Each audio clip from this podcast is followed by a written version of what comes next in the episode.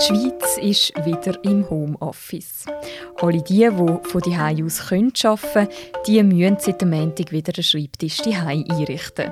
Sogar die Schweizer Armee lässt Rekruten vom Schlafzimmer aus antreten. Kann das gut kommen? Wie gut kommen die Schweizer Firmen damit Schlag, dass ihre Angestellten von die aus arbeiten? Und was, wenn Unternehmen die Leute, die bei ihnen arbeiten, ins Büro zitieren, obwohl Homeoffice gar kein Problem wäre? Mein Name ist Mirja Gabatuller und das ist eine weitere Folge von «Und jetzt», einem Corona-Podcast von Tamedia. Wie immer starten wir den Podcast mit einer Zahl der Woche – aber das mal nicht mit dem Marc Bruppacher, sondern mit dem Matthias Born. Er ist Staatenjournalist bei der Tamedia und hat sich diese Woche intensiv mit dem Diheimbleiben der Leute beschäftigt. Und zwar hat er zusammen mit zwei Kollegen angeschaut, ob die Schweizerinnen und Schweizer wegen dem neuen Lockdown und der Homeoffice-Pflicht weniger unterwegs sind. Hallo Matthias. Hallo Mirja. Über welche Zahl reden wir heute? Aufgefallen ist mir die Zahl 11,5 so viele Kilometer sind das, hat äh, der mittlere Schweizer oder die mittlere Schweizerin am ersten Tag vom aktuellen Lockdown zurückgelegt. Also so viele Kilometer sind wir unterwegs gewesen. Und was bedeutet das genau? Ja, vielleicht muss man es vergleichen. In der Vorpandemie-Zeit, also vor einem Jahr, am ersten Montag vor Kalenderwoche 3, äh, dann haben die Schweizerinnen und Schweizer 22 Kilometer im Mittel abgespult, also eine doppelt so lange Strecke wie jetzt. Oder wenn man vergleicht mit dem Mendig vor einer Woche, dann ist ja eigentlich alles ein gleich gewesen. Wir haben die gleiche epidemiologische Lage gehabt. Wir gewusst, dass die Fallzahlen immer noch zu hoch sind, dass eine Mutation aus England kommt, die gefährlich ist. Und trotzdem sind die Leute etwa ein Viertel mehr unterwegs gewesen. Also die haben rund 15 Kilometer zurückgelegt. Dann. Wie kommt man denn überhaupt auf so eine Zahl? Also wie wird die gemessen? Wird jetzt da irgendwie mein Handy überwacht, wenn ich unterwegs bin? Ich nehme an, dein Handy nicht, aber es gibt Handys, die überwacht werden. Das sind nämlich die Handys von den Studienteilnehmern von, von der Mobilitätsstudie von Intervista. Intervista ist eine Marktforschungsfirma, die seit einem Jahr jetzt die Daten so erhebt. Und Dort sind tatsächlich auf Handys von, von 2500 Leuten ist eine App drauf und die zeichnet auf, wo sich die, die Handys befinden. Und anhand von dem wird nachher äh, das aufgerechnet auf, auf die ganze Bevölkerung. Also es ist eine repräsentative Studie. Du hast gerade vorher gesagt, Mobilität ist jetzt zurückgegangen am letzten Montag. Wie stark ist sie denn zurückgegangen, wenn wir jetzt mit dem ersten Lockdown vergleichen? Kann man da etwas dazu sagen? Dann haben ja die Bundesrätinnen und Bundesräte das Mantra immer wieder wiederholt. Das ist in unseren Köpfen drin gewesen, bleibt daheim. Und man sieht schon, die Leute sind auch weitgehend daheim geblieben. Man hat auch nicht viel können, man hat auch nicht ins Ausland können und so. Entsprechend sind, die Distanzen tief gewesen. Man ist im Wald gelaufen und das, äh, ja, das gibt natürlich nicht die Distanzen, wie man, wie man hat, wenn man muss arbeiten beispielsweise. Oder konkret, wir haben am ersten Tag vom Lockdown, am ersten Montag vom Lockdown im Frühling, das war der 23. März, gewesen, dann sind die Leute 4,8 Kilometer unterwegs gewesen. Also das ist halb so viel, wie wir jetzt unterwegs sind. Und hast du persönlich eine Erklärung, woher der Unterschied kommt? Man hat dann viel weniger gewusst über die Pandemie, über, über Corona. Man hat keine Möglichkeiten gehabt, sich zu schützen, es hat keine Maske gegeben und es war alles dicht. Gewesen. Also die Schulen waren zu, gewesen, das macht sehr viel aus. Die Geschäfte waren alle zu. Gewesen. Entsprechend sind die Leute halt auch daheim geblieben und die Leute hatten Angst, gehabt, weil man noch so wenig gewusst Jetzt äh, haben viele Leute das Gefühl, ich kann eine Maske anlegen und kann trotzdem rausgehen. Normalerweise reden wir ja über die Fallzahlen oder die Ansteckungen. Wieso schaut man überhaupt auch auf die Bewegungsdaten? Was sagen die aus über den Verlauf einer Pandemie? Ja, wer sich konsequent daheim einigelt, erkrankt fast sicher nicht dem Coronavirus. Gefährdet sie halt die Leute, die viel unterwegs sind und viele andere Personen treffen. Darum sagt Mobilität schon etwas aus. Für Kantone oder für den Bundesrat ist es sehr schwierig, die richtigen Massnahmen zu treffen. Weil, wenn man sich nur auf Fallzahlen verlässt, dann kommt man immer zu spät. Darum können Mobilitätsdaten als Frühindikator sehr, sehr hilfreich sein. Es gibt eine Auswertung von ETH Zürich, der zeigt, wenn die Leute weniger unterwegs sind, gehen ein bisschen später in ähnlichem Ausmaß die Fallzahlen zurück. Gut, danke vielmals für den Einblick, Matthias, und eine gute Woche.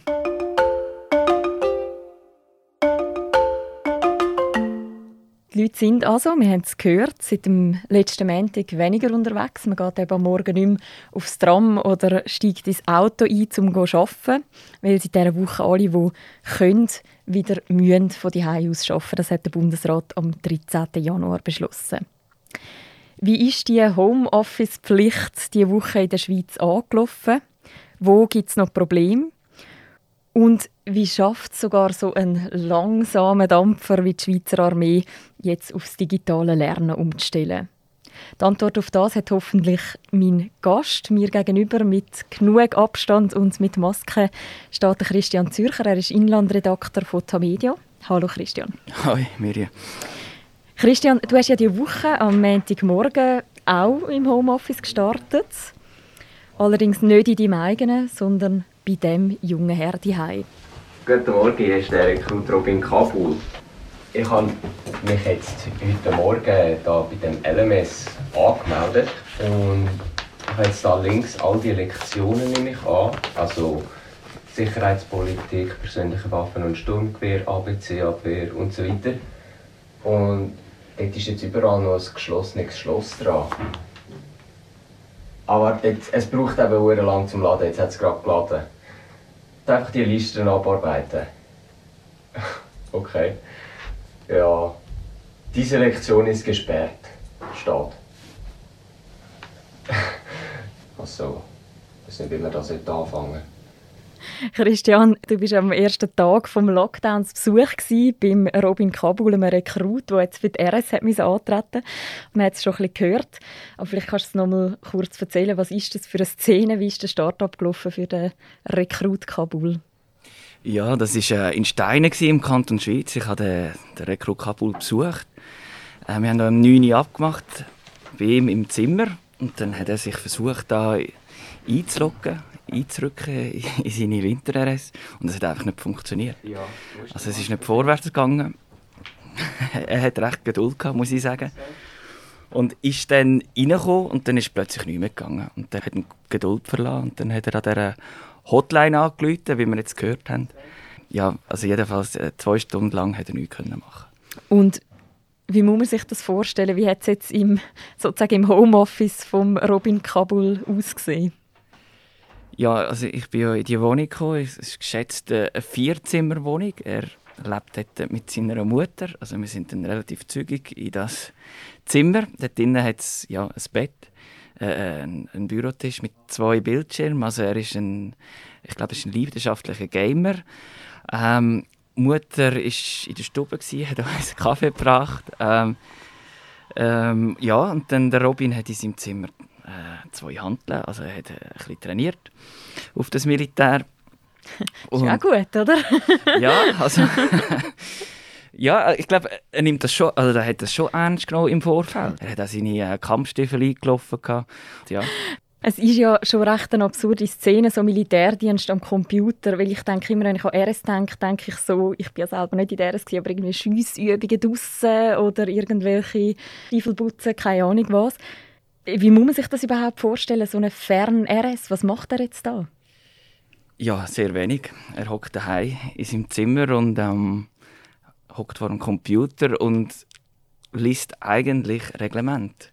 Also wie es Sturmgewehr 90 theoretisch funktioniert, äh, wie man ähm, Sanitätsdienst leistet. Ähm, er lernt die verschiedenen Geräte, also was ein Rekrut ist, was ein Oberst ist. Aber draußen sein, andere Leute treffen, das kommt nicht vor.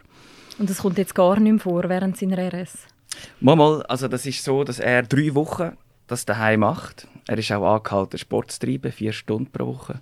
Und dann wird mhm. er dann einrücken, also wie in Klot, und dann sollte es eigentlich normal ähm, funktionieren. Also die Überlegung war ja so, gewesen, dass die Armee hat gesagt wir machen so einen RS im Winter und wir wollen jeden Rekrut testen, wenn er einrückt.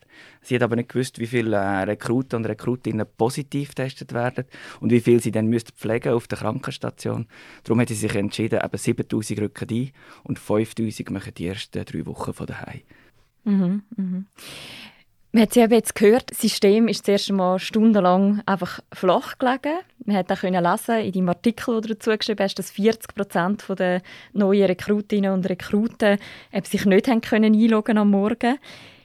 Man muss ja auch ein bisschen lachen. Einerseits natürlich wegen dem technischen Problem bei der Armee. Ich habe aber auch müssen lachen, weil es mich auch daran erinnert hat, dass man oft im Homeoffice mit genau diesen Problemen zu kämpfen hat. Also es hängt etwas, man geht aus dem Programm, man hat wirklich so einen ständigen Kampf mit der Technik. Inwiefern ist Robin sein Start in die Woche vielleicht auch ein, ein typisches Beispiel für so einen Start ins Homeoffice in der Schweiz? Schwierig. Also ich glaube, dass die Probleme, die der Rekrut Kabul hatte, die haben wir vor allem der, während der ersten Welle gehabt. Und mittlerweile hat sich, äh, ja, haben sich viele Firmen angepasst, aufgerüstet, dass das eigentlich nicht mehr passieren ja. Aber eben, ja, ich weiß nicht, ob wir alle davon mitgerechnet haben, dass es jemals ein Homeoffice-RS äh, wird geben, so etwas Ähnliches wie da. Darum, ja, es ist einfach aus der Not geboren. Du hast ja jetzt seit Anfang der Pandemie immer mal wieder über Homeoffice geschrieben und auch mit verschiedenen Firmen zu tun gehabt. Man schätzt ja, das sind Zahlen von der Hochschule für Wirtschaft in Windisch, dass 2,4 Millionen Schweizerinnen und Schweizer theoretisch können von die aus arbeiten. Wie ist deine Einschätzung? Wie parat sind die Schweizer Firmen fürs Homeoffice? Ich finde recht parat. Also ich glaube, es ist zuerst war es ein technisches Problem und dann ist es ein Problem in den Köpfen Wenn wir das, können wir das? Und vor allem auch, können wir unseren Mitarbeiterinnen und Mitarbeitern vertrauen oder mhm. lümmeln die einfach auf der Couch rum?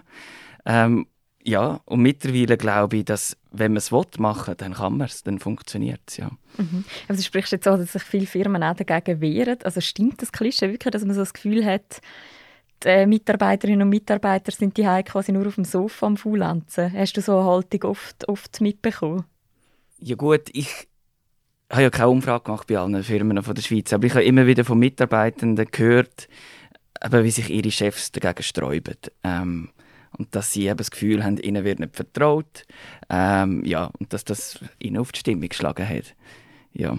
Aber man muss natürlich auch sagen, neben denen gibt es ganz, ganz viele Firmen, die das sehr vorbildlich machen. Mhm, mhm. Aber neben jetzt quasi dem Misstrauen, wo vielleicht zum Teil noch da ist, dass es dann wirklich funktioniert, wo hapert es heute noch auf Seite der Firmen? Wo gibt es noch Probleme? Ja, die ganze ähm, Art, wie man Sitzungen abhaltet und wie man kreativ ist, also Brainstorming, Ideen entwickeln, ich glaube, da haben wir noch nicht die Lösung gefunden. Also wenn man zusammen in einem Raum hockt, vielleicht an einer Wandtafel etwas aufzeichnet oder miteinander redet, hat das schon eine andere Qualität, als wenn man nacheinander muss reden und ja, wenn die Ideen nicht so sprudeln können. Etwas, was ich auffällig gefunden habe, ist ja, dass der Bundesrat sehr lange gewartet hat mit dieser Massnahme Homeoffice-Pflicht. Also im Dezember haben wir irgendwie noch über Restaurants diskutiert und über die Läden und so weiter. Aber das ist eigentlich sehr spät gekommen, dass man mal angefangen hat, wieder über das Homeoffice zu reden. Hast du eine Erklärung, wieso der Bundesrat gerade bei diesem Thema so lange gewartet hat? Ja, es hat im Bundesrat schon Kräfte gegeben, die Homeoffice ähm, etablieren wollten. Ähm, aber es hat natürlich auch Kräfte gegeben, die sich dagegen gestreut haben. Also vor allem von bürgerlicher Seite, wo, wo halt der Gedanke ähm, ja, eher präsent ist, so jede Firma weiß selber, was sie muss machen und was für sie gut ist. Und, ähm, Eigenverantwortung. Zum Beispiel, ja. ja. ja. und ähm, dass, ähm, dass man das nicht unter Pflicht stellen sondern jede Firma soll selber entscheiden. Mhm, mhm. Man hat ja die Woche auch lesen, dass sich eben viele Firmen auch nicht an die Homeoffice-Pflicht gehalten haben, zuerst. Oder die nicht so richtig umgesetzt hat. Zum Beispiel, aber das ist nicht das einzige Beispiel, die Firma Six, die eben so einen Kundendienst hat für Bankkarten und wo zum Teil dann Mitarbeiterinnen trotzdem haben müssen ins Grossraumbüro arbeiten Wird überhaupt kontrolliert, ob die Firmen jetzt die Homeoffice-Pflicht einhalten? Oder beruht es immer noch so ein bisschen auf, auf die Eigenverantwortung quasi? Es kommt ganz auf den Kanton drauf an. Also es gibt Kantone, wo, wo Stichproben machen und andere Kantone sind da gelassener unterwegs. Aber wenn es Leute gibt, die sich beschweren oder eben, wenn, wenn, wenn Büros oder Firmen denunziert werden, dann geht die Polizei vorbei. Mhm. Ähm, ich weiß nicht, ob das viele Firmen sind. Ähm, äh, man tut ja gerne ein bisschen übertreiben, auch wir Journalisten. Aber ähm, es gibt sicher diese Firmen und ähm, es, es, sieht so aus, dass in dieser Covid-Verordnung ähm, kann man eigentlich die nicht bestrafen oder Bussen verteilen, aber es gibt den Weg über das Arbeitsgesetz und ähm, über diesen Weg ähm, kann es natürlich schon zu happigen Bussen führen für die Firmen. Mhm. Also das heißt, Konsequenzen sind dann Geldstrafen. Mhm. So. Mhm. Mhm. 2,4 Millionen Leute, die können von die aus arbeiten theoretisch. Das heißt ja eigentlich auch, der Großteil der Menschen in der Schweiz kann eben nicht von die aus arbeiten. Also zum Beispiel, ich denke da an Handwerker, Ärztinnen, Lehrer, Coiffeuse, Pöstler. Also es sind ja wahnsinnig viele andere Berufe, die eigentlich vor Ort sein oder müssen mhm. draussen mhm. sein.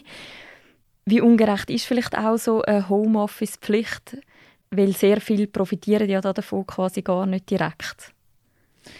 Ja gut, also dieser Frage geht ja die Prämisse aus, dass Homeoffice gut ist, oder? Äh, ich weiß nicht, ob da alle so denken. Mhm. Ähm, ich weiß nicht, wie, wie viele Leute von diesen 2,4 Millionen dann gerne ins Homeoffice gehen oder äh, gerne unter dieser Pflicht stehen. Es gibt wahrscheinlich auch Leute, die sagen, hey, daheim habe ich Kinder oder ähm, andere Sachen, die mich ablenken. Ich möchte lieber ähm, im Büro arbeiten. Also es ist so ist ein Ambivalenzthema. Wenn wir jetzt nicht gerade so einen Podcast am Aufnehmen sind, äh, dann bist du ja wie ich auch, eigentlich auch jetzt vor allem im Homeoffice. Wie gut findest du es? Wie geht es dir persönlich dabei? Hm. Ich bin gerne im Büro, muss ich ganz ehrlich sagen. Also ich gehe gerne morgen aus dem Haus äh, ins Büro, ähm, treffe Leute, man schwätzt auf der Gang, trinkt einen Kaffee, geht eine Zigarette rauchen. Das ist, ja, ich finde es inspirierend. Aber ähm, man gewöhnt sich daran. Es gibt einfach so zwei, drei Sachen, die man vielleicht eben auf die längere Zeittour muss beachten muss. Zum Beispiel, hättest du da so einen Tipp? ja, ein, ein guter Stuhl ist, glaub, hat schon eine gewisse Qualität. Also, ich, ich habe zum Beispiel einen schlechten Stuhl, ich merke es. Kürzlich ist zum Beispiel auch bei uns im, im Büro äh, das Mitglied von der Chefredaktion hat einen Stuhl rausgestoßen. okay. Ja, nein, ich meine, das, eben, es, es geht allen gleich. Also eben, es sind so die elementaren Sachen. Und was ich auch merke, äh, Pausen sind wichtig. Also auch mal aus dem Haus gehen, vielleicht spazieren, gehen einkaufen, gehen joggen. Ähm, einfach, ja, dass äh, das eigene Leben grösser ist als die paar Quadratmeter von dem Ort, wo man lebt. Ja. Und jetzt, eben, du schreibst in deinem Artikel, der Lockdown sei jetzt so ein bisschen auch ein Testlauf, auch für die Schweiz. Was denkst du, wird sich das Schaffen von die aus in Zukunft durchsetzen, wenn jetzt auch irgendwie die Pandemie mal nicht mehr so bedrohlich wäre? Oder sind echt alle nur froh, wenn es mal vorbei ist und man geht sofort wieder so zum Normalzustand zurück? Sprich, zum Schaffen vor Ort. Ich glaube, es ist schon so ein, ein Mittelding. Also, ich glaube, vor allem löst es die Verkrampfung im Kopf. Also, man, man ist offener man ist offener auf die neuen Möglichkeiten. Ich glaube auch, dass viele Firmen äh, eben so Optionen anbieten werden. Hey, ihr könnt ein, zwei Tage in der Woche wählen, wo ihr arbeiten wollt, daheim. Und dann ist dann einfach die Entscheidung vom Einzelnen, was ihm besser passt, was ihm mehr entgegenkommt. Ja. Und du wärst Teambüro? Ich wäre wahrscheinlich so Hybrid mit Schwerpunktbüro, ja. Hybrid mit Schwerpunktbüro, das sind doch schöne Zukunftsaussichten. Danke vielmals für das Gespräch, Christian. Gerne geschehen.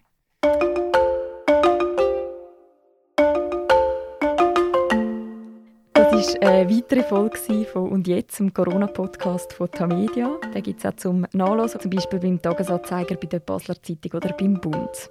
Und natürlich gibt es den Podcast auch auf allen Podcast-Apps wie Spotify oder Apple Podcasts. Und das nächste Mal zu hören gibt es in einer Woche am Samstagmorgen. Danke vielmals fürs Zuhören und bleiben Sie gesund.